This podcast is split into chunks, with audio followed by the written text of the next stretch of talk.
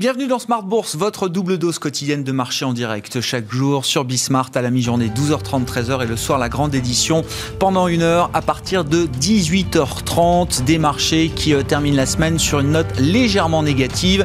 Le CAC 40 tourne autour de 5525 points en clôture 5527 points précisément pour le CAC 40 cash qui cède 0,39%, petite baisse pour l'ensemble des indices européens, petite baisse en cours à Wall Street et également pour terminer cette semaine et terminer ce, mois, ce trimestre et cette année quasiment. Hein, c'est l'échéance trimestrielle aujourd'hui qui s'est produite sur les marchés dérivés avec les expirations de contrats futurs et de différentes options sur, euh, indices et sur actions. Les trois sorciers de Smart Bourse sont donc de sortie. Vous les retrouverez dans un instant. Romain Dobry, Jean-Louis Cussac et Philippe Béchat seront avec nous pendant 45 minutes pour faire le, bilan de ce mois. Un mois qui aura été euh, assez calme au final hein, quand on reprend le, le CAC 40 sur la dernière échéance le 20 novembre dernier. On était autour de 5005 et on se retrouve autour de 5005 ce soir, euh, quasiment sur le, même niveau qu'il y a un mois. Des mouvements en revanche qui ont concerné les devises et c'est peut-être ces mouvements de fin d'année qui sont les plus intéressants. Les devises traditionnelles, l'euro, le dollar et les cryptocurrencies évidemment avec le bitcoin qui a euh, battu son record historique à plus de 23 000 dollars. Voilà donc pour les sujets euh, qui seront détaillés, décryptés par nos trois sorciers. Et puis dans le dernier quart d'heure de Smart Bourse chaque soir, le quart d'heure thématique, marché à thème. Ce soir, on s'intéressera au capitalisme familial. Je vous propose de redécouvrir l'interview de ces derniers jours que nous donnait euh, Malek Damani, qui est gérant action chez Lombardier, spécialiste justement du thème de l'entreprise familiale, un thème qui fonctionne et qui surperforme sur les marchés depuis de longues années.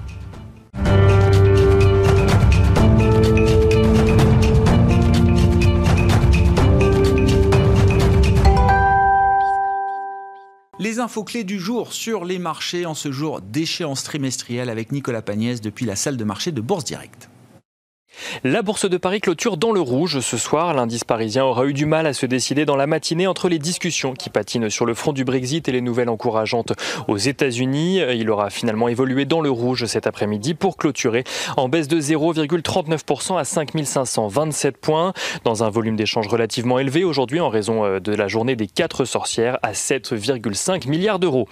On commence avec euh, les actualités qui nous viennent des États-Unis et sur le front du vaccin. Tout d'abord, la FDA a officiellement approuvé aujourd'hui le vaccin développé par Moderna à la suite de son comité scientifique qui s'est tenu hier. Un vaccin efficace à 94% selon la, selon la FDA qui devrait être euh, rapidement euh, distribué aux États-Unis.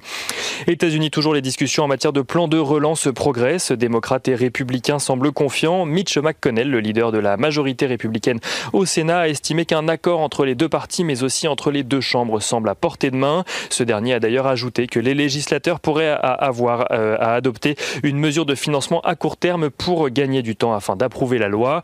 Pour rappel, on parle ici d'un plan de relance budgétaire d'environ 900 milliards de dollars, comprenant notamment des aides directes aux particuliers, aux chômeurs, ainsi que le financement de la distribution du vaccin sur le territoire. Selon Mitch McConnell, les discussions devraient se poursuivre ce week-end.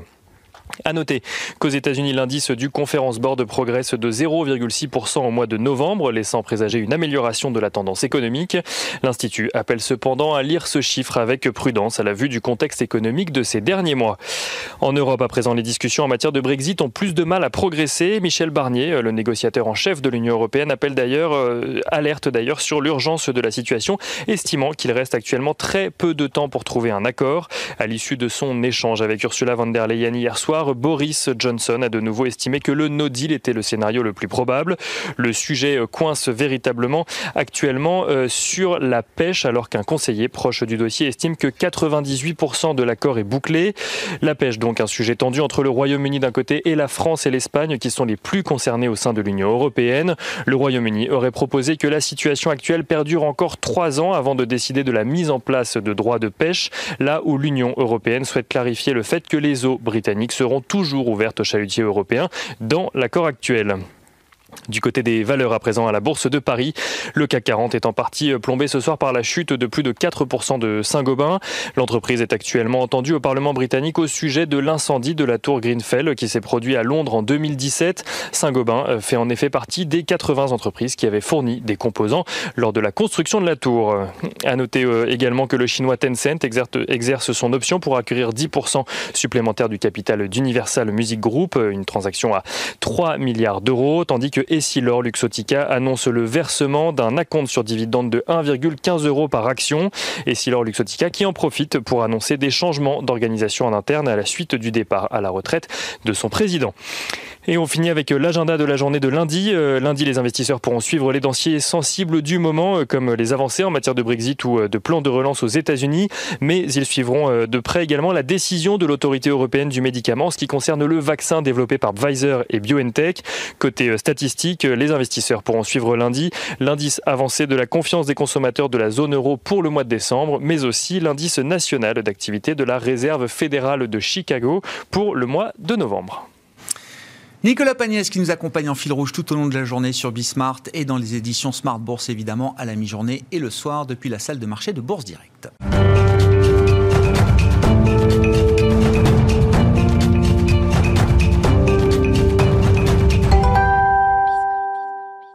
Jour d'échéance donc avec euh, l'expiration euh, trimestrielle de différents produits dérivés sur les marchés et donc les sorciers de Smart Bourse sont de sortie. Nos experts, le technicien, le trader et l'analyste sont avec nous. Romain Dobré, membre de la cellule info d'experts de Bourse Direct est là ce soir. Bonsoir Romain. Bonjour. Jean-Louis Cussac chez Perceval Finance Conseil et surtout en plateau avec nous ce soir. Bonsoir Jean-Louis. Bonsoir. Et Philippe Béchat nous accompagne à distance en visioconférence. Bonsoir Philippe, vous êtes le président des Éconoclastes et membre de la bourse au quotidien. Bilan de cette échéance trimestrielle, la dernière de l'année. Euh, Romain, qu'est-ce qu'on peut retenir de cette séance particulière? Bien, été euh, une consolidation à, la, mesure de, l'accélération haussière qu'on a connue à l'échéance précédente. On a, on a, gagné 47 points euh, sur, entre les deux échéances, entre l'échéance de novembre et de décembre. On avait gagné 577 points à l'échéance mhm. précédente, euh, donc 11%, donc pour 0,85% de hausse toujours. C'est un peu le meilleur de ce qu'on pouvait espérer après une accélération haussière aussi importante. alors ceci dit, on est déjà en train de, rendre une partie des points qu'on avait gagnés, puisqu'on a terminé à 5538 points sur le, contrat à terme à 16 heures. Et là, on vaut plutôt autour de 5500 c'est un peu mitigé. On, sent que ça manque un peu d'intérêt de, de, soutien à ce marché-là dans, l'immédiat. Euh, il y a la période de l'année qui joue là-dessus. Je pense qu'il y a l'excès précédent.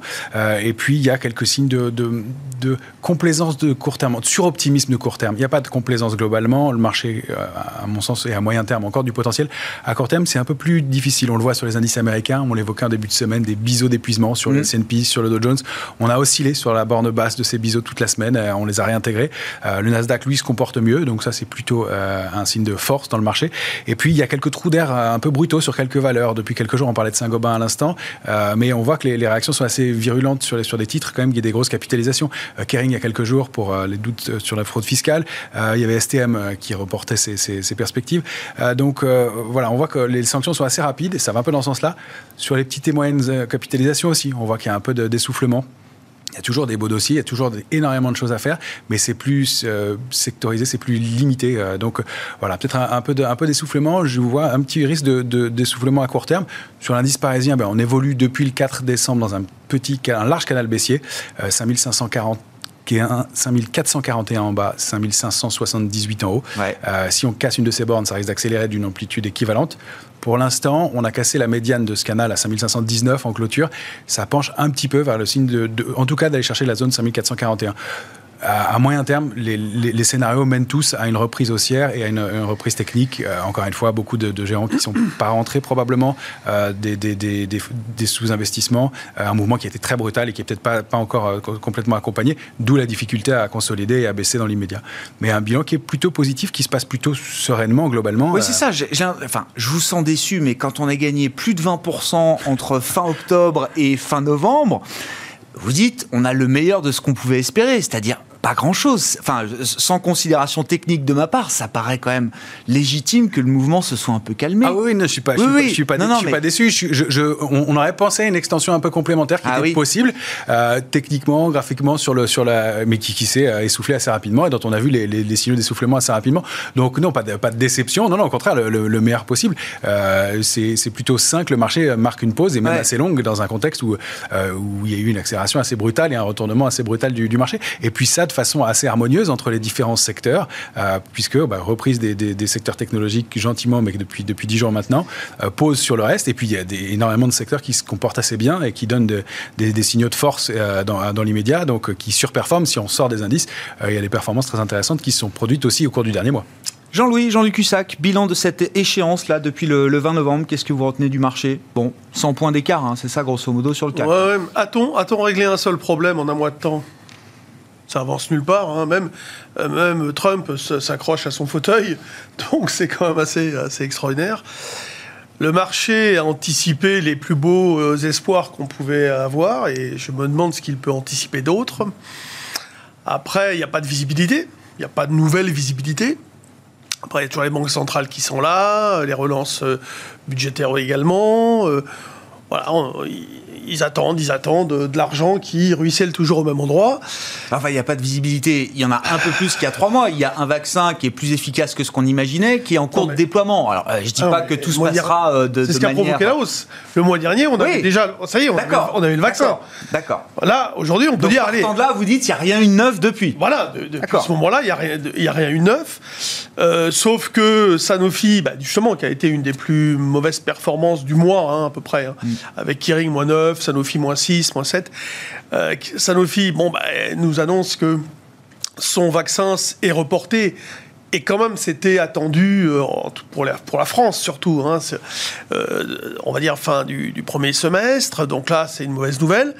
Euh, la, valeur en a évidemment pâti. Bon, après, il euh, y, a beaucoup de spéculations sur les valeurs euh, secondaires, les petites valeurs, mm. toujours beaucoup. Donc ça, ça veut dire qu'il y a toujours cet esprit à vouloir y aller, à, participer à la fête, etc. Le CAC Small est positif. il gagne 2-3% depuis le 1er janvier, quand le CAC perd encore 7-8%.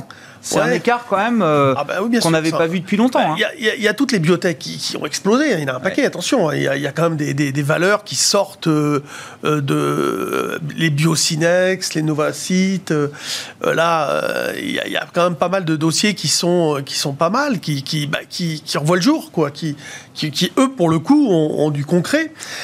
Donc, bon, ça, c'est normal que ça progresse. Alors, après, ce qu'on voit, c'est le CAC 40 qui n'avance plus, OK. Mm.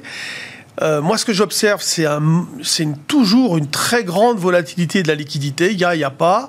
Donc, à un moment donné, le marché, il monte par l'ascenseur, il descend par l'escalier, le lendemain, il recommence, et on se balade comme ça. Aujourd'hui, on a redescendu euh, par, euh, par par l'escalier, tranquillement, jusqu'à la fin de la séance, où on finit au plus bas. Alors on déclenche des petites. Quand vous dites volatilité de la liquidité, expliquez-nous, Jean.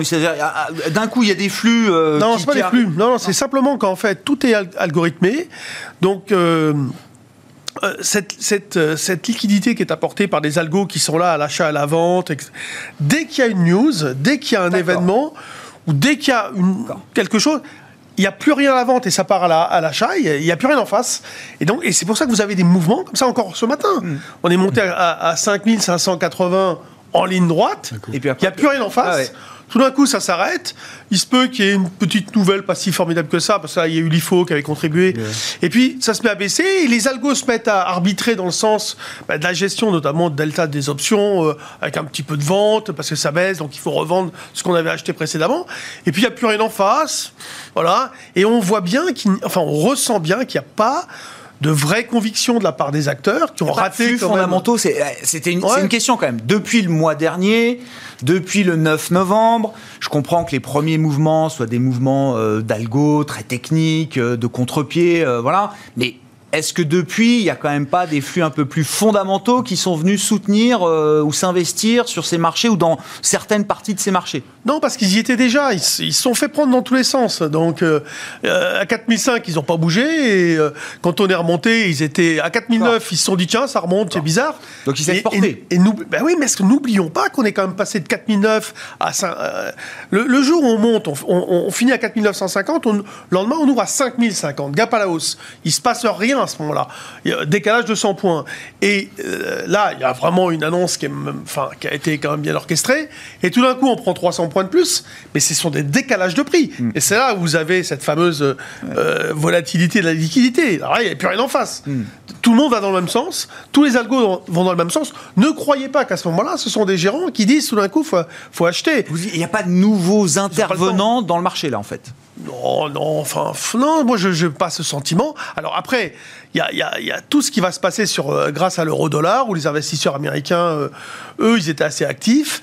Et ils ont gagné beaucoup d'argent dans cette hausse, parce que partant, on va dire, du mois de mars, avril, mai, juin, etc., jusqu'à aujourd'hui, l'euro-dollar a gagné euh, euh, à peu près 14, 13, 14% 1,06 au plus bas fin mars, hein, sous le Donc, euh, des, spécialistes. Et eux, si vous voulez, en tant qu'investisseurs sur la zone euro, ils ont gagné cette performance. Oui. Donc, moi, j'avais un target à 1,24. Alors, si je me trompe pas trop à l'approche de ce target, pour moi, il devait y avoir un frein. C'est ce qui se passe. Il y a un frein sur le marché. Alors, mais j'ai pas encore, on n'a pas vu non plus de, de, de, de, sortie, euh, de, de programme de vente. Euh, les bancaires tiennent bien, etc. Mais ça, ça, ça n'avance plus. Moi, je pense que à l'approche des, des 1,24, là, dans, dans, cette zone actuelle, même à 22,5, etc., va se poser la question euh, de prise de bénéfices. Est-ce que je prends mes gains Ouais, je, suis pense investisseur international, américain. ils vont se dire est-ce que la zone euro euh, mérite un euro Enfin, est-ce que, est-ce que, le, est-ce que l'euro est si bien que ça hein, D'accord? Euh, Est-ce que l'économie européenne est si bien que ça? Est-ce que ça mérite un 22, un 22, un 23, 24 Donc là, on risque d'avoir non pas l'idée de vendre des actions parce que les sociétés vont pas bien, mais l'idée de vendre de l'euro donc, euh, qu'est-ce qu'on a acheté Des actions. Philippe, Philippe Béchat, vos commentaires, vos remarques, votre bilan de ce, de ce dernier mois de l'année et de cette dernière échéance euh, trimestrielle bah, On va dire un, mois de décembre, effectivement, un petit peu décevant euh, à Paris, moins à Francfort, où on a vu le, DAX se hisser vers ses niveaux de, de la mi-janvier, donc DAX est repassé dans le vert. Attention au calcul du DAX, c'est pas le même que le CAC 40, c'est dividendes inclus. On va faire le calcul pour le CAC, on réintroduit les dividendes et on serait autour de, moins 5 depuis le début de l'année. Voilà, donc petite sous-performance du CAC euh, qui s'explique par le fait que euh, le DAX comprend davantage de valeurs euh, cycliques. Maintenant, il y a deux mondes, toujours. il y a Wall Street, il y a le reste il reste des autres euh, marchés. Euh, un Wall Street à qui euh, la Fed a envoyé un flux de 120 milliards de dollars la semaine dernière. C'était à peu près l'équivalent en fait du quantitative easing mensuel. donc on a une série de hausses funiculaires, huit séances de sur 10 Wall Street. On en est maintenant à 52 ou 53 records historiques pour le euh, Nasdaq. Donc, euh, je ne sais pas si la Fed, euh, lors d'un de ses dîners en ville, a averti les plus grands banquiers de Wall Street que ça allait être la fête et un Noël XXL ou plus plus. néanmoins, les flux ont permis d'aligner euh, d'abord sept records absolus consécutifs mercredi et hier, le, fameux jeudi 17 euh, décembre, on a vu les huit principaux indices de Wall Street euh, pulvérisés en même temps pour la première fois de l'histoire des marchés US, huit indices majeurs casser leurs records absolus en même temps donc euh, Nasdaq, S&P, Dow Jones, Russell 2000, plus le euh, Dow Jones Global, plus le euh, New York Stocks Exchange Index, plus le NICE Mid, 4, Mid 400, plus le Dow Transport. voilà, Que, même quand on a vu tous les records, et, je crois que record c'est le mot de l'année, même quand on a vu tous les records, il y en a encore. Comment vous qualifiez la, situation de marché? Parce que bon, les flux, les banques centrales, voilà, ça fait des mois qu'on est dedans, voire des années qu'on raconte euh, cette histoire. Est-ce que là, vous dites, c'est bon, il y a, un optimisme, une allégresse euh, générale, c'est euh, complètement euphorique, on est en zone d'alerte? Comment vous qualifiez ce moment, Philippe? Alors l'euphorie, bon peut-être que ceux qui pensent à leur bonus sont effectivement un petit peu euphoriques, ont du mal à dissimuler leur sourire. Par contre, dans la façon dont le marché travaille, comme l'a bien décrit euh, Jean-Louis, euh, il n'y a aucune euphorie.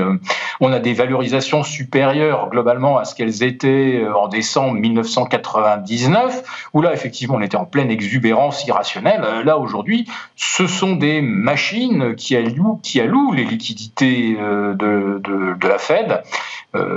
Je crois qu'on en est à 47 milliards cette semaine, donc euh, c'est pas mal. Euh, si les marchés ne montent pas avec ça, ils ne monteront jamais. Euh, donc il n'y a pas, d'exubérance. Ça se fait très très froidement. Les liquidités arrivent. Et, les algos répartissent cela au mieux. Bon, vous ajoutez à ça les, opérations d'habillage de bilan de, fin d'année. Et vous avez donc un ramassage obligé des meilleurs dossiers euh, ou de ceux qui ont le mieux performé depuis le 30 octobre dernier. Et puis vous avez en plus des marchés obligataires qui eux aussi sont au zénith historique, ce qui est complètement contre-intuitif. Euh, vous avez des taux négatifs, on les a vus négatifs en Espagne, au Portugal, on est tombé à moins 0,05. Euh, les taux à 10 ans grecs et euh, italiens sont allés chercher 0,50. Euh, le high yield aux États-Unis est également au, zénith historique. voilà, on ne sait plus quoi faire de l'argent, et alors des fois, bah, quand on ne sait plus quoi faire, ceux qui ont vraiment envie de se payer le grand frisson, de montrer qu'ils sont vraiment et eh ben ceux-là, ils sont ensuite sur les cryptos, euh, sur, euh, sur le Bitcoin, bien sûr. Un mot euh, plus précisément, Philippe, effectivement, je veux qu'on garde quelques minutes pour être un peu plus spécifique sur, sur les cryptos, mais bon, sur cette ambiance de fin d'année, je, repars avec vous, Romain, c'est vrai que tout monte, ça a été quand même l'histoire de, 2020, enfin quand on prend le, le point bas de, de, mars, certains indices sont revenus sur leur niveau record d'avant la crise pandémique, tout monte sur l'obligataire, les matières premières, les précieux, l'euro, les actions, tous les indices. Euh, c'est solide, c'est fragile. Euh, vous disiez, là, on est sur des, mouvements un peu d'épuisement à Wall Street.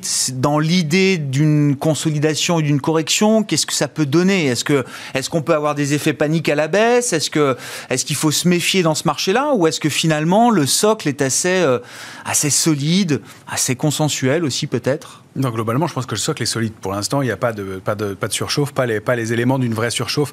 Euh, à court terme, on constate un peu de, de, de recherche, de, de, recherche de dynamique, de momentum. On cherche des, des drivers pour, pour poursuivre un peu euh, ce que vous disiez sur la participation. C'est vrai, on n'a pas vu énormément de flux entrants, etc. Il faut quand même noter que sur le futur CAC 40, on avait évolué de juin à novembre avec une position ouverte moyenne, je, je, je simplifie, mais qui était aux alentours de 250 000 contrats futurs. Mm. Euh, elle est passée à 300 000 à peu près pour l'échéance du mois de décembre. C'est aussi une échéance importante, mais elle est quand même montée.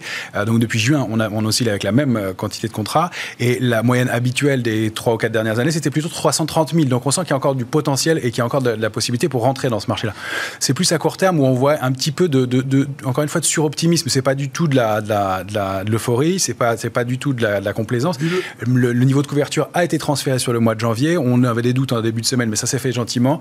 Euh, il a été rehaussé. Donc il y a, il y a toujours de, de, la prudence. Il y a toujours, euh, voilà, juste à court terme des, signaux graphiques qui laisseraient à penser qu'avant de repartir, on pourrait avoir un petit trou d'air. Un peu de surchauffe à court terme. Si on se projette au-delà, c'est quoi la grande histoire de 2021 alors? Manifestement, le marché a l'air de, vouloir continuer à payer. Pour moi, la, grande histoire, c'est les, notamment les matières premières, et c'est vraiment un, quelque chose qui est très intéressant. Il y, a des, il y, a des, éléments forts qui se passent sur l'or depuis plusieurs mois, mais c'est en, phase de continuer. Euh, sur l'argent, euh, on, le sait aussi, c'est un actif qui nous intéresse beaucoup. Et toutes les valeurs qui sont liées euh, aux, ressources de base, aux ressources de base en général, sous forme qu'on le fasse sous forme de panier avec BHP Billiton ou Rio Tinto, et puis avec des valeurs françaises aussi qui, qui, performent très bien depuis plusieurs semaines. Des Eramet, qui sont encore leaders sur ce mois avec des performances encore spectaculaires. Hein. c'est très spécifique aussi, mais qui, qui fonctionnent bien. Donc ça, je pense que ça va, ça va continuer. Ce que ça nous indique aussi, c'est que si on regarde dans l'analyse intermarché, donc l'analyse des, différents marchés entre eux, obligations, actions et matières premières pour faire simple, en général, les obligations performent en premier, puis ensuite sont les actions, puis ensuite les matières premières. Et là, ça ressemble à cette un mouvement de fin de cycle. Alors, je parle de cycle large, encore une fois. Quand on parle d'horizon de, temps, il faut bien distinguer court, moyen et long terme. Court terme, c'est quelques jours, quelques semaines maximum. Moyen, c'est quelques semaines, quelques mois. Et long terme, c'est au-delà. Donc, à moyen terme, il n'y a pas d'alerte majeure. Au contraire, euh, il y a du cash, il y a des, envies de participer. Effectivement, on voit qu'en dehors de quelques replis un peu marqués aux alentours de 5450 qui sont relativement rapidement payés parce qu'il y a un peu d'intérêt sur ces niveaux-là, on voit qu'il y a des, investisseurs qui sont prêts à, entrer, mais qui n'y a pas eu le, gros du flux et qui s'est fait effectivement un peu en, fin de course. Mais euh, on, peut effectivement se poser des questions à quelques, quelques mois. C'est pas encore le cas et les, les, warnings sont pas, sont pas encore présents. C'est plus à court terme, on sent qu'on a une congestion, qu'on n'arrive pas à en sortir, qu'on cherche des drivers, on accumule en haut. Et puis depuis 3 ou 4 séances, on voit des petites mèches. C'est-à-dire qu'en euh, en haut de marché, le, CAC 40 essaie de franchir des niveaux et puis il est repoussé en bas. Et, il, a, il rebondit systématiquement, mais il a de plus en plus de mal. Et puis on peut imaginer que sur les dernières séances de l'année, moins de liquidités, peut-être moins d'intervention des banques centrales aussi. Hein. La BCE a communiqué justement sur l'idée qu'il y aurait moins d'intervention parce qu'il y a moins de liquidité de marché, donc c'est pas la peine de mettre le paquet euh, comme, euh, comme à chaque fois. Ça peut être des moments où ça, cet épuisement se, concrétise un peu plus Oui, tout à fait. Alors encore une fois, rien de méchant. C'est, les, les, cibles, c'est 5440, 450 la première. Euh, la deuxième, c'est 5000, entre 5320 et, 5000, et 5287, 5320 sur le futur CAC 40. Moi, c'est L'idée pour l'instant, c'est pas de revenir sur les niveaux de fin octobre. C'est non, sur, sur, enfin, sûrement pas compte tenu du, du, mouvement qui se produit. Après, il peut toujours y avoir des surprises sur les marchés, bien, sûr. Mais le scénario, il est à, à 70% haussier dans les mois qui viennent. À court terme, c'est plus compliqué et euh, on, va chercher des drivers pour sortir par le haut. On n'arrive pas à les trouver. Un petit trou d'air permettrait de redonner une impulsion haussière, de relancer la dynamique, de, réimpulser quelque chose et de faire que les investisseurs aient envie d'y revenir et pas de payer les hauts de marché après, une progression qui est importante. Jean-Louis, vos commentaires et puis euh, peut-être revenons sur l'euro-dollar. Vous dites c'est c'est le point clé maintenant qu'il faut surveiller. La cible, c'est 1,24 pour vous. C'est une cible, c'est un plafond ou euh, c'est euh, une première étape peut-être sur un mouvement d'appréciation de l'euro-dollar sur du, moyen terme? Bah, Moi, je m'étais fixé cet objectif en tant que, plafond temporaire, oui. je pense que sur le plan fondamental, ça peut être un élément important. Euh, après, sur le plan technique, les marchés ne sont pas vulnérables pour plusieurs raisons. D'abord parce qu'ils sont gorgés de liquidités et il y a des contre-pieds, il y a des vendeurs à découvert sur pas mal d'actions et surtout, vous avez, euh, tu le sais bien, une volatilité implicite à, 18, 19. Sur, euh, tu regardes sur Mars, tu es à pas loin de 20. 10, euh, on est à 17, 18 sur janvier. après 20% de hausse. Mmh ça traduit une hyper méfiance. Elle aurait dû baisser cette vol. Bah bien sûr. Enfin, elle aurait dû. Non, mais elle fait ce, qu'elle doit faire. mais elle fait ce qu'elle veut. Enfin, ce qu'elle doit faire. Elle, aurait pu. Si elle n'a pas baissé, ça veut dire que les gens sont encore couverts. Bah, non, ils sont méfiants. Méfiants. Ils sont super méfiants. Donc, en effet, ils ne veulent pas vendre. C'est idéal comme scénario, ça. Alors pour la suite. Mais c'est pour ça que ça baisse pas. Oui, non, mais c'est pour ça que ça peut continuer de monter, surtout. Alors après, il faut trouver un relais. Euh, alors c'est pour ça. Si, euh, derrière ça, euh, l'eurodoll, ok. Euh, et puis, euh, on risque d'avoir un peu la gueule de bois aussi en 2021 quand même, parce que, dites-moi, euh, on a quand même anticipé des choses exceptionnelles. Mm. Les liquidités qui sont là, bon, c'est pareil, hein, parfois, il y en a beaucoup, il y en a beaucoup, on ne sait plus où les mettre. De toute façon, quoi d'autre que la bourse, je veux que les actions l'idée de la gueule de bois à un moment, de la réalité économique, mais le CAC sera à quel niveau à ce moment-là, Jean-Louis? Le jour où on commencera à se poser la question de la gueule de bois Moi, je trouve que 5006, c'est déjà le bout du monde. Hein. on a peut-être fait le plus haut, là, pour les prochains mois. Ouais, c'est possible. C'est possible. En même temps, mais c'est vrai, je suis d'accord. Il en faut, il en faut pas beaucoup pour. Moi, je suis pas dans le barrez-vous là, parce que ah bah il y, a, pas, j'ai pas de market timing, j'ai pas de signaux. Non, c'est pas. Moi, je vends des actions. Hein, j'ai pas mal vendu. Je, je reste pas, euh, je porte pas trop. Euh, mais non, cette volatilité implicite, elle nous envoie un message fort. Elle, dit que les acteurs sont euh, euh, méfiants, c'est-à-dire qu'ils ils, sont méfiants, ça veut dire qu'ils n'ont pas fait le plein, euh, ils ne sont pas exposés comme ils pourraient l'être. Ils, sont conscients des problèmes. Oui, bah, bien sûr. vous décrivez, Jean-Louis. et donc, la gueule de bois, bah, pour l'instant. Bah, la gueule de bois, je j'ai pas dit que c'était un moins 10% sur le marché. Non. Gueule de bois, c'est bah, qu'est-ce qu'on fait Ok, maintenant, vous savez, payer, payer 5006 déjà. Ça veut dire que quand aujourd'hui on est à 5006 et que les gens payent 5006, ça veut dire qu'ils imaginent que dans 6 mois, on sera à 6000. Et oui. Bon, on n'a pas vu beaucoup payer à 5006 là justement. Bah, justement, ça, ça a du mal. Ouais, quand ouais. même. Mais Oui. le fait qu'on l'a quand même payé, ouais, bon, on l'a payé quand même. Ouais. Bon, alors est-ce que les, les, les, les gérants, etc., se disent est-ce que dans 6 mois on peut être à 6000 pourquoi pas, mais ça va être compliqué quand même. Et puis arriver à 6000, euh, est-ce qu'on peut se projeter euh, Bah, attendez, si on est à 6000 déjà, on aura fait un beau chemin encore. euh, Ouais, depuis, ouais. euh, ça, va être- ça va hein. pas être facile. Ouais. Enfin, je pense. vous n'avez hein. pas dans le radar, c'est pas la boule de. Mais 6000 euh, en 2021, Non, pour l'instant, vous je- mettez pas non. euh, ça sur Non. un scénario central pour vous, quoi. Moi, j'avais fait des poudres synthétiques et j'avais parié sur le fait qu'on allait faire des. Voilà, qu'on allait piétiner. C'est ce on qu'on a fait. Ben non, on a piétiné même plus que je pensais. Oui. Parce que j'espérais, à un moment donné, un petit retour vers 5350. Oui, c'est pas le On bout du monde. Bah, on l'a pas fait. C'est ce qu'on s'était dit à la dernière échéance. Il y a un petit risque quand même Ouais. qu'on redonne un peu Ouais. après l'échéance, Ça aurait été qu'on possible. n'a même pas vu. Non, Ouais. Ben non, parce que justement, il n'y a pas de vendeur potentiel. Ouais. On, on- Romain on craignait aussi qu'il n'y ait pas de repli. Euh, C'est ce qu'on disait à la Oui, dernière oui, échéance, oui, c'est oui, y a du mal à baisser, Bah oui. qu'on a du mal à baisser compte tenu de la structure de la hausse C'est Jean-Louis qui était et pessimiste. des, et des, et des investisseurs en retard. Ah non, justement. non. Et, euh, et- et donc, oui, c'est à plus long terme qu'il y a des indicateurs de, de, de possible surchauffe, mais euh, c'est vraiment aller, aller très loin. Pour l'instant, effectivement, les signaux sont plutôt au vert. Et voilà, après, si on regarde des, indicateurs de long terme, il y a des ratios bull bear, il y a des, ra- des ratios de Oui, oui, d'avancée déclin qui on arrive dans des zones un peu extrêmes sur certains euh, ratios de sentiments. Exact- effectivement. exactement, sur, et sur du long terme. Et c'est là où il faut bien distinguer, quand, euh, quand je parle du, du ratio put call, du ratio de couverture sur l'indice CAC 40, qui est quelque chose d'assez spécifique que, que je calcule avec un, un- des critères précis, et puis un ratio global aussi, qui est pris sur l'ensemble des options sur, la- sur les indices américains, et qui donne effectivement des extrêmes, mais qui n'est pas affiné. Euh, il y a deux choses vraiment différentes. Il y a quelque chose de long terme qui prend l'ensemble des positions d'options, et puis y a quelque chose de plus court et qui, qui tape sur une zone plus précise de l'indice parisien et qui là euh, donne des signaux de protection et de couverture. Donc il y a- il y, a deux choses à distinguer, il y a du plus court terme et du plus long terme. Donc c'est le- Ouais. c'est vraiment le, le message et pour l'instant on n'a on pas de pas de signaux d'alerte majeurs. Sur, sur l'eurodoll, euh, 1,24, c'est une cible qui vous paraît euh, tout à fait probable. Euh, Il y a des étapes avant. euh, on Moi, est quoi, un 22,50 hein, Ouais, ouais, j'avais j'avais un 22 28 un 22 35 pour commencer et après aux alentours de 1 25 euh, euh, effectivement c'est dans, dans le sens c'est dans la hausse ça se produit euh, de façon pareille de façon assez propre avec une accélération haussière un, un 16,06 un 19,09 on a stagné dans cette zone là après une accélération. On est resté un mois dedans. On réaccélère à la hausse après un palier de pause. C'est plutôt sain. C'est un marché qui se comporte doucement correctement. Ça permet euh, aux, entreprises de se couvrir d'anticiper le mouvement. Euh, ça c'est plutôt un mouvement de marché euh, équilibré Philippe, Philippe Béchat, je vous repasse la parole. Avec nous à distance, je le rappelle, en visioconférence, si vous avez des remarques là sur les sujets qu'on a pu évoquer, sur les devises. Et puis, euh, je voulais vous entendre ou vous réentendre sur le, le monde des cryptos. Est-ce qu'il y, a- est-ce qu'il y a une limite au Bitcoin? Euh, Nabila avait raison finalement, euh, fin 2017, euh, Philippe.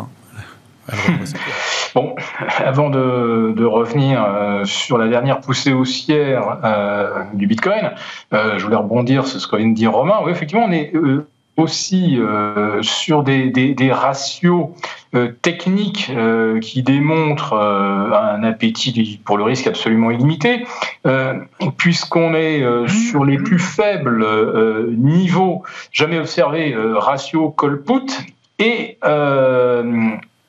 on est au plus bas historique également. En termes de position de vente à découverte, on n'a jamais été aussi bas, on n'a jamais vu un pourcentage de short aussi faible. Je crois qu'on est entre 1,6, même pas euh, 1,5, 1,6, euh, contre une moyenne historique de 3,2. Bon, ce qui est assez logique quand les marchés sont très très hauts, très tendus. On, a euh, naturellement des gens qui prennent un petit peu de position, euh, qui se risquent. Hein, euh, pourrait imaginer par exemple qu'on pourrait tenter un short sur euh, Google, Facebook, qui, euh, qui vont être attaqués pour leur euh, abus de position dominante dans la publicité. On a des dossiers comme ça qui paraissent aujourd'hui un petit peu extrêmes. En fait, personne n'ose les vendre parce qu'il y a un tel rouleau compresseur de liquidité qui vient en face. Euh, 120 milliards déversés en une semaine, évidemment, ça, emporte tout. Euh, et je comprends ce que dit aussi Jean-Louis. Euh, les, gérants sont, ultra prudents. Euh, oui, on, est sur des niveaux de valorisation qu'on n'a jamais connus, naturellement, même pas fin 1999. Alors peut-être que des tout nouveaux venus en bourse qui ont plus un profil de quant,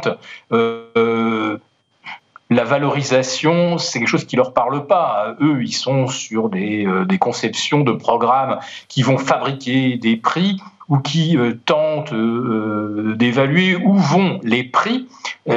Mais voilà, c'est tout le débat.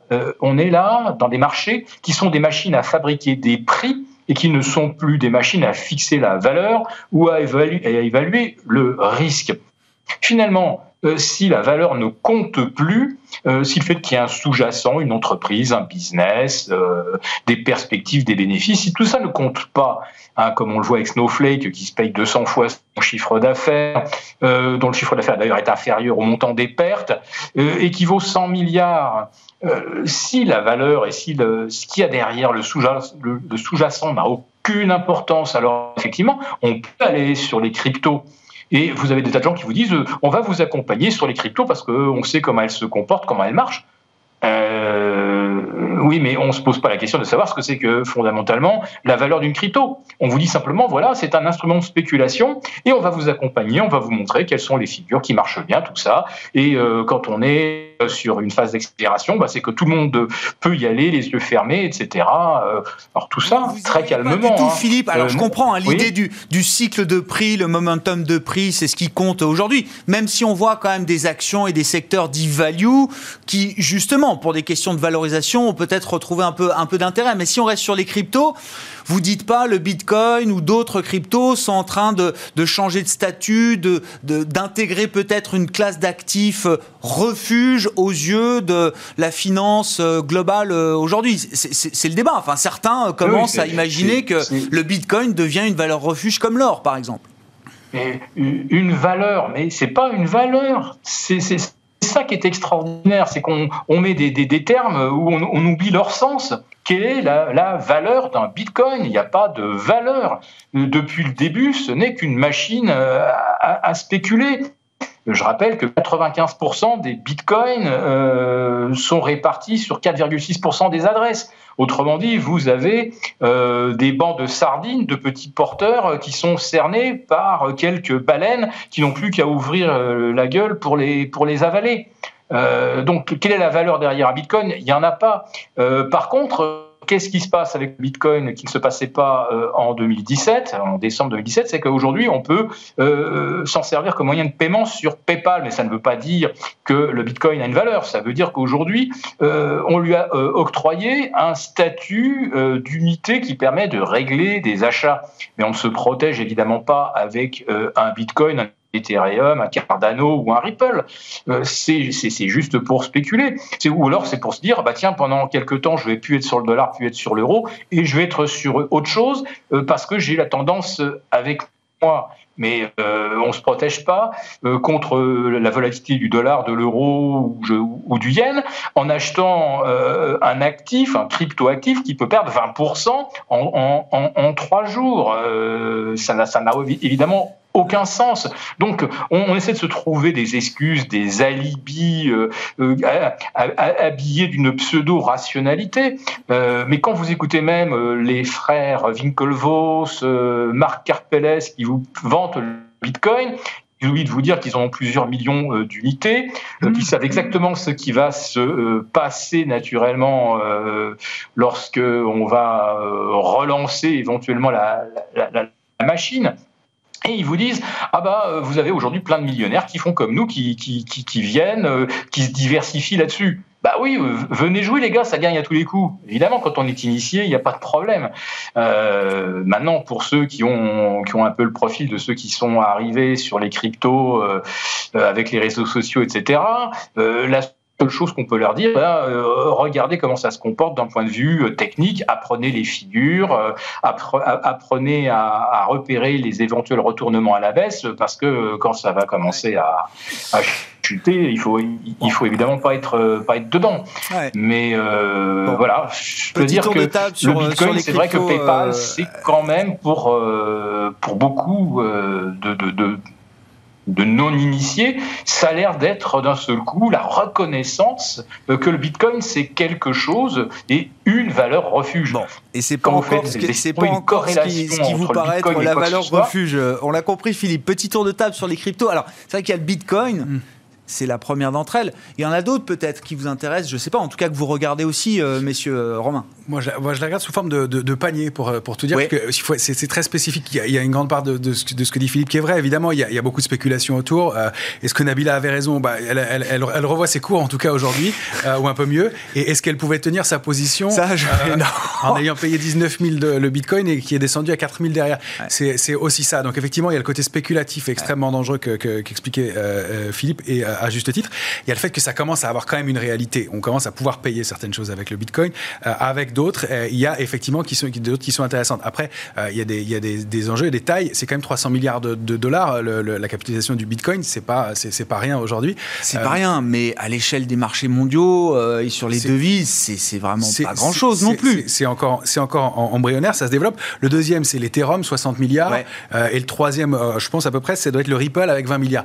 Donc on, on a on a des, des, des, mondes qui sont encore petits, mais qui qui sont en train de changer des modes de fonctionnement et qui et dans lequel, au même titre que l'or est un étalon dans lequel on veut croire, euh, eh bien c'est un, un, étalon dans lequel les gens veulent croire de plus en plus. Et on le constate, les investisseurs veulent quand même, et ce ne sont pas des investisseurs spéculateurs purs. Euh, en 2017, effectivement, j'avais des, des, des C'est ce qu'on entend des, beaucoup. C'est plus la même catégorie. Enfin, il y a, plus, il y a, il y a toujours les premiers investisseurs, mais il y en a d'autres aussi désormais qui il y a viennent. Il y a des spéculateurs qui s'ennuyaient sur le futur, qui appelaient ouais. à 21h en disant bon tiens comment on fait ouais. pour faire du, du Bitcoin? Là, c'est un signe quand même de, ouais. de, de, de, de la volatilité. Quoi. Là, quand en pleine séance, on a euh, un, un, cadre qui euh, a un portefeuille à peu près diversifié et qui dit moi j'aimerais bien aussi diversifier et je suis content, conscient de la volatilité, ouais, je cherche des produits pour intervenir de façon pérenne et long terme sur le Bitcoin en acceptant la volatilité. Je pense qu'il y a autre chose qui joue. Puis il y a des tokens, il y a des choses qui sont, commencent à être concrètes. Et puis il y a aussi une façon de fonctionner qui est un peu différente. Alors sans rentrer dans les choses trop techniques, mais il y a le, le proof of work et le proof of, of stake, donc la preuve d'enjeu. Euh, c'est vraiment important ce qui se joue là aussi. C'est-à-dire qu'avant on prouvait juste le travail et la quantité de Bitcoin miné. Euh, maintenant on arrive plus sur la, la, la quantité de, de Bitcoin qu'on détient pour pouvoir euh, assurer un travail et, et, et, enregistrer les opérations dans la chaîne. Je suis pas spécialiste donc c'est assez, assez technique, mais ça prouve qu'il y a un changement de, de, déjà de comportement dans mmh. l'utilisation euh, purement euh, brute, spéculative, etc. Et que aussi on essaye d'avoir des comportements un peu plus euh, raisonnables en termes de consommation d'énergie, en termes de fonctionnement et de choses pérennes. Et, et je pense qu'il y, y, a quelque chose de, de fort, qui se, il y a un raz-de-marée qui se met en place cette fois-ci sur, sur, les, sur les crypto-monnaies de façon générale. Donc il y, a, il y, a, des deux, il y aura effectivement, il y en a énormément qui existent, il y aura, comme au moment de la bulle Internet, des, des, des, des, des success stories et puis des, des, échecs et des drames. Ouais, je pense qu'il faut le voir avec il y a un avenir quand même derrière ces cryptos. Il y a 2-3 ans, c'était c'était pas gagné, c'était pas évident. Vous dites maintenant, c'est quand même quelque chose, classe d'actifs, je sais pas si le mot convient, mais non, qui, qui s'installe dans le paysage. Qui s'installe dans le paysage, qui est de plus en plus utilisé. Refuge, sûrement pas. Ça, ça ouais. a le même comportement que les indices en, en accentué. Et donc, euh, on, on, constate que euh, si on compare le Dow Jones et le, et, le, et le, Bitcoin, ils ont eu à peu près le même comportement cette année, sauf avec euh, accélération euh, sur, sur le Bitcoin en fin d'année, à un moment où le, où le, où Dow Jones a stagné. Donc, c'est pas des, des valeurs refuge, c'est un actif complémentaire. Donc, il est risqué, il a encore besoin de faire ses preuves. On va voir quels seront les gagnants et les perdants de cette, cette, cette guerre-là. Le Bitcoin est très consommateur d'énergie, euh, il est euh, consommateur d'ordinateurs, de, de, de, de, ressources. Euh, et donc, c'est autre chose. Enfin, il va falloir effectivement trier tout ça. Ça va prendre un peu de temps, mais comme les choses vont très vite maintenant, oui. Donc, il y a quelque chose de, solide qui se joue, à mon mmh. sens, oui, de ce côté-là, tout en restant effectivement très prudent parce que c'est extrêmement spéculatif. Risqué encore aussi que les, les chaînes, elles sont pas complètement à 100% sécurisées comme on l'explique. Il y, y, a quand même des failles quand on parle avec des vrais techniciens informatiques qui expliquent que c'est quand même pas complètement, complètement parfait encore. Vous avez vu que Coinbase va se, se, se coter, a priori. Hein. Aussi. Ils ouais. ont prévu de se coter, euh, Coinbase, qui est une des plus grosses plateformes, euh, si je dis pas de bêtises, de, de, de... pour les cryptos, hein, c'est ça. Mmh ça pèserait 8 milliards peut-être, Coinbase. Bon, sur les cryptos, on en parlait le mois dernier aussi hein, déjà, mais ouais, bon, il faut qu'on l'intègre dans nos les... discussions. Bah, Aujourd'hui, euh, leur valeur, évidemment, euh, est renforcée par une confiance euh, un peu plus forte dans, dans l'avenir de, de, des cryptos et euh, concomitamment d'une défiance euh, des, euh, des, monnaies euh, comme l'euro, le dollar, à cause des politiques monétaires euh, qui sont menées depuis des années des années, et là, euh, qui sont renforcées d'une manière incroyable euh, à cause de la crise de la Covid. Mais voilà, donc il y, y, a un double phénomène, confiance, défiance des, des monnaies mmh. traditionnelles. Et puis, euh, et puis voilà, ça nous amène à, à, une hausse comme ça qui est portée par des acteurs qui sont beaucoup euh, on va dire, plus sérieux qu'il euh, y, y, a trois ans où euh, les gens venaient euh, jouer Hein, il y avait que ça. Et, le prix est sans limite parce que là, on Bah, voit ça, les, spécialistes, euh, moi je les connais pas, mais qui nous disent euh, 500 000. 200, oui, 250, Ouais. 500 000. Ouais, ouais, il y en a qui pensent, ça peut vouloir ça. Je sais pas sur quoi ils fixent leurs euh, objectifs. Moi, mon fils, il me dit 500 000, papa, tu verras. J'en ai un, je, Je le garde. votre je, fils la je prochaine le laisse fois. porter. Euh, bah, lui, il minait, lui, il minait, mais il était au Canada. Donc, ça, ça c'était pas le même. euh, le même ouais, tu, ça coûtait pas la. la la, la- la même chose de miner là-bas et ici on pouvait pas donc euh, voilà il l'a gardé après il y a, y a le phénomène aussi euh, du, du vol euh, de, de la c'est- pas La sécurité, vous voulez dire ah ouais, Oui, le vol des cryptos est assez, enfin, un peu, un peu trop, il y en a un peu trop, il me semble. Bon, il nous reste deux minutes. Euh, conclusion, euh, Romain, là. Donc, si on reprend le- les marchés plus traditionnels sur, sur le CAC, ce soir après l'échéance, on a euh, euh, trois ou quatre jours de trading la semaine prochaine. Ça va être pareil la, la semaine suivante. Qu'est-ce que- qu'est-ce qu'on peut dire des enjeux là pour les, les- les prochains jours? Un peu, un peu d'attentisme, un peu de présence. On va regarder ce qui se passe lundi déjà. C'est toujours Ouais. important après l'échéance de voir comment se comporte le marché. Je, je, Ouais. je repousse pas la question et de toute façon, on, Non, non, se mais, non, mais vous avez raison. Oui, Mais, bien sûr. euh, Vous serez là après- lundi, mais après l'échéance des marchés dérivés, c'est important. C'est un jour Des, clé. des petits signes de faiblesse euh, là, sur l'échéance et après l'échéance. Donc euh, voilà, pas se précipiter sur le marché, euh, faire une pause aussi. Il y a de bonnes performances, pas hésiter à prendre un peu de bénéfices et puis regarder comment se comporte l'année. Il, y a- il y a un gros consensus encore une fois de le début d'année va être extraordinaire. Je, je me méfie toujours quand le consensus est extrême dans un sens. Encore une fois, je fais partie des optimistes pour les semaines et mois qui Ouais, viennent. ouais, je comprends. Euh, on est toujours sur investi. du court terme. On est toujours Ouais. investi. On, a, on a une protection dans, dans- dans le, dans le portefeuille qu'on propose. Ouais. Là, très clairement, il va y avoir euh, euh, les, bon, c'est vrai, des baisses de, de pression technique sur, sur le marché. Euh, donc les, les prochains rendez-vous, en fait, c'est, c'est la relance budgétaire américaine. Hum, hum. Euh, et puis euh, les avancées sur le Brexit. Alors euh, il y en a pas, il va y avoir ou pas. On repousse euh, indéfiniment, on ouvre la porte à des règlements au point par point. Enfin des voilà. Et puis après, concomitamment là, dans, cette semaine-là, le déploiement des vaccins. Voilà, le déploiement des vaccins qui seront forts ou pas assez et de l'acceptation ou pas des populations. C'est là-dessus que ça va jouer parce que je pense pas qu'on ait des grandes. C'est ça les drivers du moment. Ouais, ouais, parce que. On pas, quasiment et pas puis la- voilà, et avec euh, la possibilité d'attendre, c'est-à-dire que euh, on on- on n'est pas là à vouloir absolument euh, une, une solution immédiate. Non, non. On est prêt- ils on vont est à regarder. patient. Les banques centrales Ouais, nous pense- aident à être patients. Voilà, ben voilà. pour conclure là-dessus. Merci beaucoup, messieurs. Merci d'être avec nous. Donc, pour chaque échéance, le troisième vendredi du mois sur les marchés, Jean-Luc Hussac, Perceval Finance Conseil, Romain Daubry, Bourse Direct et Philippe Béchat qui était avec nous à distance. Merci beaucoup, Philippe, de nous avoir accompagnés. La Bourse au quotidien, président des Éconoclastes.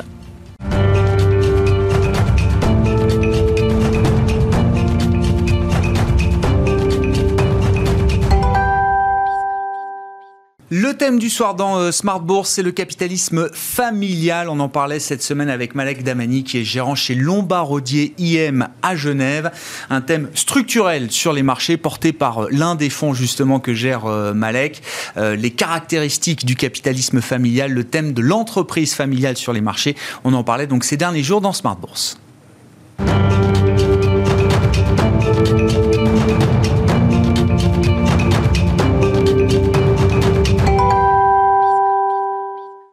Pourquoi, pourquoi les sociétés familiales Déjà parce qu'elles sont inévitables. Comme vous l'avez déjà mentionné, on en a entendu parler régulièrement, mais elles sont inévitables dans nos économies. Elles représentent euh, plus de 60 à 90% des PIB des différents pays euh, du monde. Elles contribuent à la croissance de l'emploi, parfois représentant plus de 80% des emplois du secteur privé. Elles sont absolument inévitables. Pour autant, ça n'en fait pas nécessairement un thème d'investissement, notamment pour euh, la bourse. Euh, on est à l'heure actuelle à, à peu près 30% de sociétés euh, en Europe cotées qui, qui correspondraient à notre définition. Et la réalité, c'est parce que à travers les différentes années euh, d'investissement ainsi que les différentes lectures de recherche académique, on s'est rendu compte que ces sociétés possédaient des caractéristiques particulières qui sont très proches de notre philosophie d'investissement et dont on pense que sur le moyen terme, en tout cas, le marché reconnaît ces valeurs-là et leur permettent notamment de, de, surperformer. Alors, quelles sont ces caractéristiques et donc quelles sont ces forces, puisque c'était votre question, Grégoire pour nous, il y en a trois, et trois très importantes. Euh, la première, c'est clairement cette vision à long terme, dont on a souvent entendu parler, qui est animée par le désir de passer le patrimoine et l'entreprise à la génération suivante. Et peut-être qu'on pourra y revenir, mais je pense que c'est très important d'imaginer cette vision à long terme, tant vers le futur que vers une compréhension du passé et de l'histoire des sociétés. Le deuxième élément, c'est ces fameux rendements économiques supérieurs à la moyenne, notamment d'un point de vue des rendements des fonds propres, mais aussi cette capacité à dégager une croissance organique autofinancée supérieure à la moyenne et une certaine frugalité. encore une fois, mue par le fait qu'une partie du patrimoine familial et personnel est investi. Et le troisième élément est peut-être un petit peu plus contre-intuitif, mais en tout cas, nous, on en est profondément convaincus chez euh, Lombardi Investment Managers, c'est que ces sociétés-là ont cette capacité de passer les crises, passer les disruptions, voire même les provoquer et être en permanente innovation, tout simplement pour se donner la possibilité de survivre. Et c'est d'autant plus important à l'heure actuelle quand euh, le monde fait face à des enjeux tant d'environnement que de société. Et on pense que ces entreprises sont équipées de la bonne mentalité pour nous permettre cette transition vers cette économie plus durable, plus inclusive, plus propre, plus circulaire. Donc encore une fois, vous savez que c'est notre euh, stratégie, notre cœur de stratégie, notre conviction chez nous, chez Lombardi Rien. Oui, je comprends. Le capital patient, la vision de long terme, effectivement, et donc des enjeux mieux pris en compte sur les questions de durabilité, de soutenabilité. Moi, ce que je retiens dans votre discours, Malek, c'est que ce qui guide finalement la stratégie de ces entreprises, vous l'avez répété plusieurs fois, c'est la volonté de transmettre son capital. Euh, quand on fait partie de la famille, c'est une très bonne chose. Quand on est actionnaire minoritaire, est-ce que ça peut être un sujet quand même? Alors là, vous, faites, vous, évoquez le sujet de, la gouvernance et notamment quand on est actionnaire minoritaire côté euh, sur d'une société cotée en bourse. Euh, la réalité, c'est que on n'a pas retrouvé dans les recherches académiques des situations plus problématiques d'un point de vue de la gouvernance, notamment en Europe où la régulation a permis d'élever les standards de gouvernance. Ce qui est très important, ceci dit, et je ne vais pas vous donner les arguments à noix, ce qui est très important, c'est d'analyser finement et de comprendre quelles ont été les différentes décisions d'un point de vue de gouvernance. Je vais vous donner un exemple. Euh, est-ce qu'il y a un alignement ou non entre la détention du capital et les droits de vote. Mm. En tant qu'actionnaire minoritaire, c'est très très important. Mm. Euh, de la même manière, euh, est-ce que la succession, ce fameux mur de succession, a été planifié? Euh, Vous pouvez aussi vous poser la question de comment est-ce que l'emploi de membres de la famille est géré par cette société familiale. Toutes ces questions sont extrêmement saines et le fait que la recherche académique, des investisseurs comme nous s'intéressent plus particulièrement à ce sujet-là, les aide aussi également à à, se dévoiler en tant que société familiale, si je peux m'exprimer de cette manière-là, et à améliorer tous ces éléments. Ouais, ça, les oblige d'une certaine manière. Je comprends. Sur, l'aspect euh, générationnel, là aussi, si on regarde les, risques éventuels, alors il y a toujours ce dicton, euh, euh, voilà, des, générations futures effectivement qui sont peut-être moins efficientes. La première génération bâtit, la deuxième gère, la troisième dilapide. Là aussi, puisqu'il y a de la recherche effectivement et qu'il y a un historique important sur ce thème du capitalisme familial, est-ce que la, génération, la dernière génération est moins efficace que les premières générations? Est-ce qu'il y a un lien qu'on peut faire de ce point de vue-là ou pas, Malek? Alors, très très bonne question. Euh, on, a cherché déjà à comprendre d'où venait ce dicton. Euh, comme tout bon dicton, on n'a pas trouvé l'origine. Ça arrive souvent. Euh, par contre, on s'est rendu compte qu'il existait dans énormément de langues différentes et à travers le monde. Empiriquement, c'est pas ce qu'on a constaté. Euh, ce que l'on constate quand on analyse les différentes sociétés, c'est quand il y a des problèmes, et je, réitère, c'est relativement peu fréquent. Déjà, une succession, c'est très peu fréquent. Euh, finalement, ça ne se passe que tous les 30 ou 40 ans, et c'est relativement peu fréquent. Et encore plus euh, si vous prenez un horizon d'investissement d'à peu près 10 ans, par exemple. C'est peu fréquent. Mais quand ça arrive et que ça se passe mal, en règle générale, c'est parce qu'il y a eu un manque de planification. Et cela, peu importe les générations impliquées. Si vous avez une deuxième génération qui est aux manettes et ça se passe pas bien, potentiellement, c'est aussi parce que la première génération n'a pas rempli son rôle dans la transmission. Et c'est pareil pour les générations suivantes. Maintenant, il y a un élément qui est important dans, dans, votre question, c'est est-ce qu'on a réussi à déceler des éléments différents d'un point de vue générationnel? Il y en a un, potentiellement, c'est qu'on se rend compte que la croissance est plus forte en règle générale pour une première génération. Mhm. Ce qui peut aussi s'expliquer par une situation de plus petite taille. Vous savez qu'en règle générale, les plus petites sociétés ont des tendances à avoir des croissances plus importantes, ne serait-ce que parce que la base est plus, est plus, est plus petite. Mais ça, c'est un des éléments qu'on a, qu'on a trouvé euh, et, qui, euh, et qui peut marquer une différence entre générations. Est-ce qu'on retrouve des secteurs d'activité plus propices, au, plus propices pardon, au capitalisme familial Sachant évidemment que vous partez, vous, de la, la sélection, enfin de, du, du bottom-up, hein, sélectionneur de, titres, mais une fois que vous avez fait votre sélection, est-ce que vous retrouvez euh, euh, des, des, secteurs dans lesquels le capitalisme familial est plus performant que dans d'autres Alors, on, on trouve déjà, ce qui est très important, notre univers d'investissement est différent de la cote euh, boursière normale pour deux raisons historiques. La première, c'est que évidemment tous les secteurs qui étaient précédemment très régulés par l'État, voire même détenus par l'État, vont avoir beaucoup moins de sociétés familiales. Vous pouvez citer euh, euh, les télécoms, euh, certains secteurs bancaires par exemple, où vous allez en trouver beaucoup moins. Et le corollaire de ça, c'est aussi souvent parce que c'est des secteurs qui nécessitent énormément d'investissements en capitaux.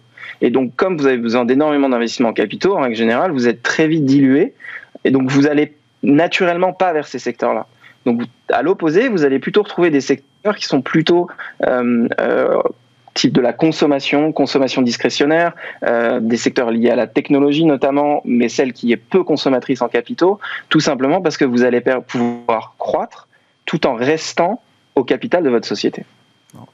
Exemple, si on peut avoir des, des, exemples un peu précis de, de secteurs ou de sous-secteurs justement ah, qui se retrouvent plus fortement présents dans votre portefeuille, euh, Malek ah bah alors, par exemple, vous allez avoir énormément de sociétés qui vont permettre une certaine transition euh, énergétique, par exemple dans l'efficience des bâtiments. Euh, vous allez retrouver des sociétés qui sont des fournisseurs d'isolation, de, de panneaux d'isolation. C'est peu coûteux en capitaux et ça a une très très forte croissance. Vous en avez en Irlande avec euh, Kingspan qui n'est déjà plus une mid-cap, mais vous avez aussi en Allemagne avec la société euh, Steico euh, qui fait des fabrique des panneaux à base de bois vous permettent d'isoler, ainsi que des charpentes qui vous permettent de construire de manière plus verte. ça, c'est typiquement des sociétés qui sont moins consommatrices en capitaux. Vous allez retrouver ça exact aussi dans la consommation discrétionnaire. En France, vous avez une très belle société qui s'appelle Seb, qui clairement a une croissance à travers les décennies, qui a à l'heure actuelle un, magnifique programme de recyclabilité ainsi que d'allonger la durée de vie des, de, ces, de ces produits en vous permettant de les réparer vous-même. Voilà, vous allez trouver ce, ce, ce genre d'exemple. Vous en trouvez aussi euh, chez les fournisseurs de, de, composants euh, automobiles. que concrètement, la structure de la marque est très compliquée, très lourde et, et, assez rarement détenue par une famille. Mais par contre, de nombreux fournisseurs peuvent l'être. Et euh, si vous me permettez, je peux vous citer un, très bel exemple qui vous donne d'ailleurs euh, la durée euh, dans le temps. C'est une société qui s'appelle ELA, HE2LA, une société allemande qui a été créée il y a plus de 130 ans. Et il y a plus de 130 ans, ils fournissaient des lampes à kérosène et à huile pour les carrosses à chevaux. vous allez me dire, c'est un peu trivial, ça date d'il y a très longtemps. Et pourtant, au début du XXe siècle, le fondateur, Sir Weinmüller, s'est rendu compte que quelque chose était en train de se passer. Et c'était en effet l'arrivée de la voiture il s'est positionné sur l'éclairage et donc le phare est de, désormais, et là, 130 ans plus tard, c'est le leader mondial de l'éclairage pour les voitures et ça assure notre sécurité. Mais ça a pivoté au début du XXe siècle comme une start-up euh, et désormais ça fournit en plus des composants très importants pour la batterie des voitures électriques. Cette capacité de résilience et de se réinventer à travers les siècles, c'est ce qu'on cherche.